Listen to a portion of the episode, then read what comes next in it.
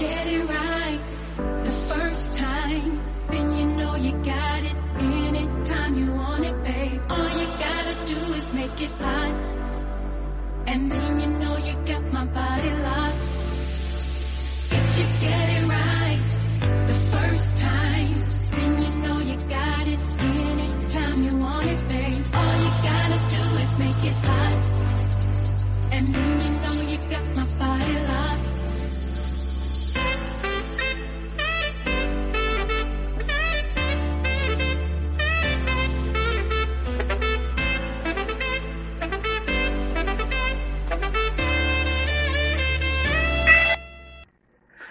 pues bienvenidos una semana más este su podcast primerizo. Recuerden, mi nombre es Erwin Sánchez y bueno, les traigo este podcast como cada semana. Y bueno, ya estamos en el séptimo mes de gestación, mi bebé ya está en las 28 semanas, hemos aprendido muchísimas cosas y de esto te quiero platicar el día de hoy. Vamos a hablar sobre cómo hacer una mochila del bebé, eh, vamos a hablar sobre los pañales ecológicos y te voy a contar qué pasa pues en las 28 semanas, ¿no? Cómo está nuestro bebé. Así que con esto empezamos este programa. Bienvenido y comenzamos.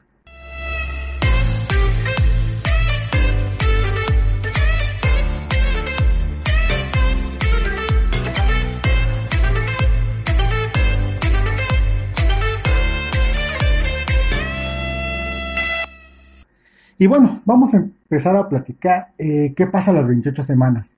Pues la vez pasada decía que el bebé ya empieza a escuchar los ruidos, pero ahora no solamente los escucha, también ve este, pues las sombras, ¿no? Y los movimientos que se, que se ven en, a contraluz, eh, pues a través de la panza de la madre. Así que si tú tocas la pancita, si tú este, le das golpecitos a la panza, este, pues el bebé los empieza a notar. El bebé también ya empieza a reaccionar pues a sentimientos como puede ser la alegría, el enojo, la tristeza, el dolor, así que el bebé ya está muy activo.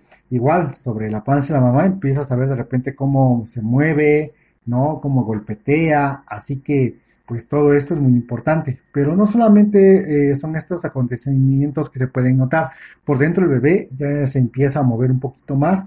Como es el último trimestre, el bebé ya se empieza a girar hacia la parte de abajo, por lo cual empieza a oprimir un poco lo que es la vejiga de la madre, porque él ya empieza a colocar su cabecita, eh, la mayoría de las veces, pues para ya empezar a, ¿no? a prepararse para salir.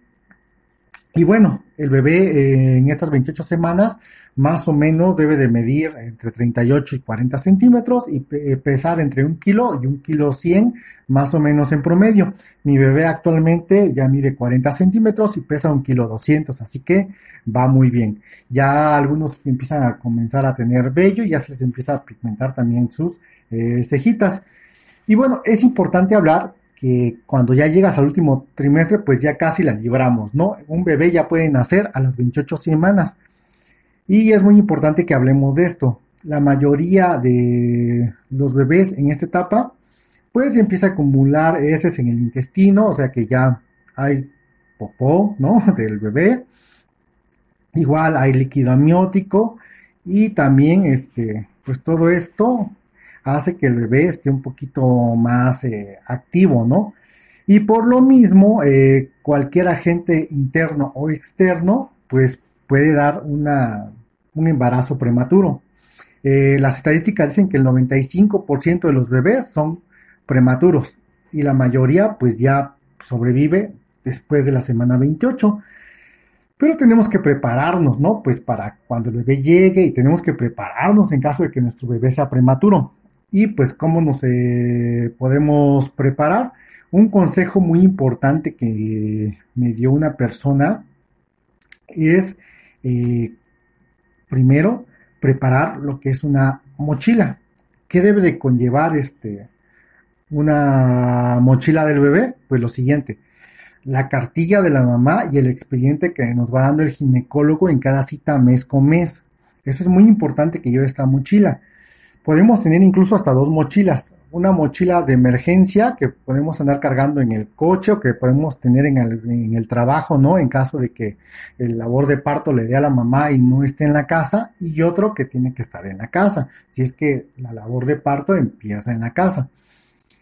Aparte de la cartilla del expediente del ginecólogo, tiene que llevar de 3 a 6 pañales de adulto, porque es muy importante. Cuando el parto va a ser este, en su mayoría natural, te piden que tengas de 3 a 6 pañales de adulto para la mamá, pues obviamente porque por la fuerza que hacen al pujar y ya comieron, generalmente pues ya sabes lo que pasa.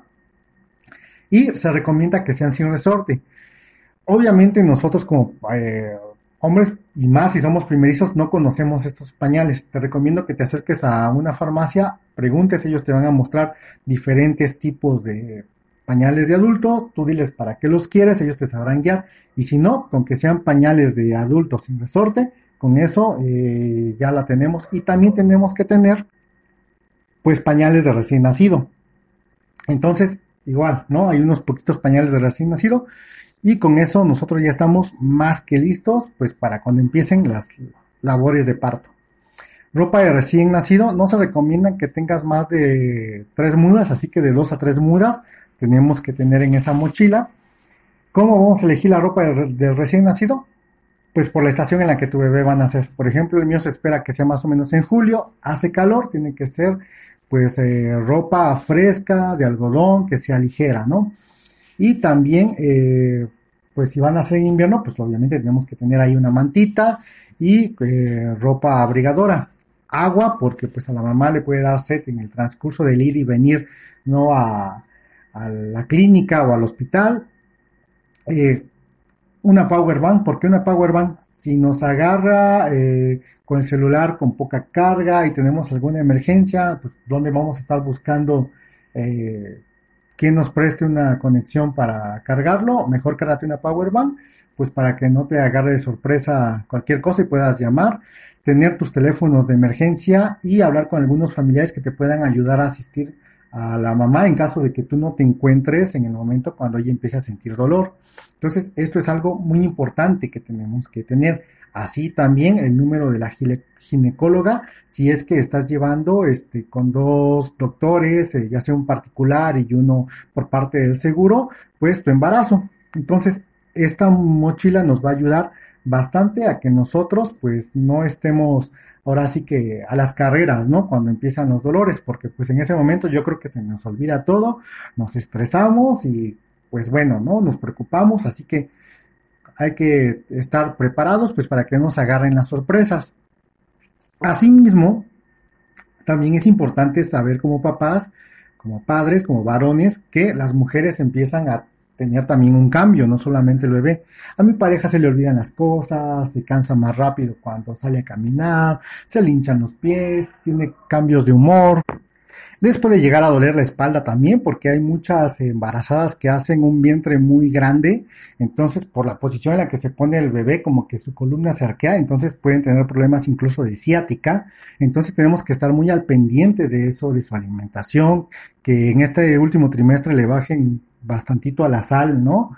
Para que no tengan ningún eh, problema también de, hipertensión o de presión al momento de que el bebé venga a nacer. Y tenemos que decirle a los familiares que nos puedan asistir en su momento, pues recitarles todo el historial clínico de la mamá, si es que tiene diabetes, hipertensión, algún problema de taquicardia, lo que sea, lo tenemos que saber, porque cuando, si no, no estamos nosotros, cuando el doctor pregunte, pues podamos responderle, ¿no? Así que todo esto tenemos que tener en cuenta.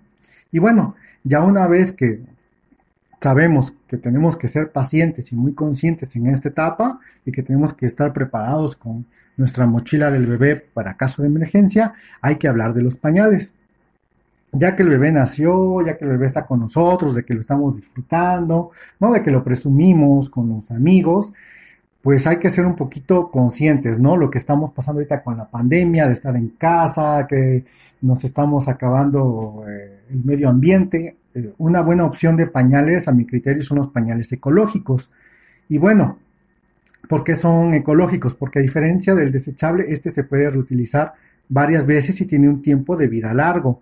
Entonces, a mí me comentaban que un bebé incluso puede llegar a ocupar, eh, así ya exageradamente, que nos salga este, pues muy cagoncito, de 8 a 9 pañales eh, diarios. Entonces imagínate, una, gastas dinero y dos, estamos contaminando demasiado. Por eso me platicaban de los pañales ecológicos y creo que es una muy buena opción. Primero, vamos a ahorrar, porque me han dicho que a muchos eh, pañales les da algo que se llama la dermatitis del bebé, que es generada a veces por el pañal, porque hay bebés que son sensibles a ciertos eh, químicos que puede tener un, un pañal porque tiene fibras sintéticas, porque trae fragancias, ¿no? Entonces, algunos bebés, este, pues son alérgicos a eso, entonces tienen que estar buscando de marca en marca el pañal que se le vaya a ajustar al bebé, pero mientras, pues ya gastaste en diferentes lotecitos de pañales. ¿Cuáles son las ventajas o por qué se llaman ecológicos estos pañales? Primero, porque están hechos de pulpa de bambú, de microbillón, de poliuretano y de algodón. También hay de microfibra y de algodón al 100%. Eh, yo me acuerdo que cuando era más chico veía yo, pues así que algunas personas cargaban al bebé con su fajerito y su pañal de tela, que era un pedazo de trapito, ¿no? De algodón. Pero bueno, estos ya son pañales más estéticos que emulan un pañal eh, desechable, pero que están hechos, como les mencionaba, de productos que son, eh, pues 100% biodegradables. ¿Cuáles son las características de estos pañales? Uno, obviamente no traen eh, fragancias este, ni químicos que les den un olor eh, agradable, así que pues te vas a ahorrar que a lo mejor tu bebé sea alérgico a eso. Segunda, que son ajustables. Algunos traen velcro, otros traen botones. Eh, se recomiendan los de botones porque el velcro, pues ya sabes, ¿no? Entre quitar y poner y lavarlos, se va desgastando. Una, como están hechos de fibra de bambú, son más suaves que un pañal común, absorbe muy bien la humedad y no eh, acumula malos olores porque tienen una capita de bambú que es la que vas desechando y ese desecho se va a la taza del baño, así que por esa parte se dice que tienen una muy buena absorción. Yo cuando los pruebe les diré qué tal me funcionó, pero me han dado muy buenas recomendaciones de ellos. Permiten que la, que la piel del bebé transpire porque lo ayuda a que esté fresco ya sea en época de calor o de invierno. Son hipoalergénicos, así que los bebés de piel sensible no van a tener ningún problema y son fáciles de lavar, no hace falta hervirlos. Aparte que un pañal ecológico de buena calidad puede llegar a durar hasta unos 40 años, así que si es bastante tiempo, hasta se pueden heredar, ¿no? Y pues bueno, esta es una opción. Si tú buscas en internet vas a encontrar muchísimas páginas que venden diferentes tipos de pañal con diferentes tecnologías. Eh, puedes probar el que más se ajuste a ti. Y pues bueno, esto fue, fue todo por mi parte. Te quiero regalar una frase que a mí me llamó mucho la atención. Dicen que un padre es el primer héroe de un hijo y el primer amor de una hija. Así que hay que echarle muchísimas ganas más en estas épocas difíciles, mis cracks, mis padres primerizos, yo sé que nosotros podemos, vamos a salir adelante, vamos a ser un gran ejemplo, vamos a educar muy bien a estos niños y pues yo me voy, les agradezco el apoyo, recuerden, eh, soy primerizo en Twitter, primerizo MX en Facebook, en el blog que es este primerizo MX blogspot.com, ahí voy a subir un poquito más de información de estos pañales ecológicos, les mando un fuerte abrazo, eh, cuídense mucho, prepárense para este último trimestre, ya ganamos este partido, nada más hay que esperar a que se termine. Y con todas las buenas vibras, les mando un saludo a la distancia y bye bye.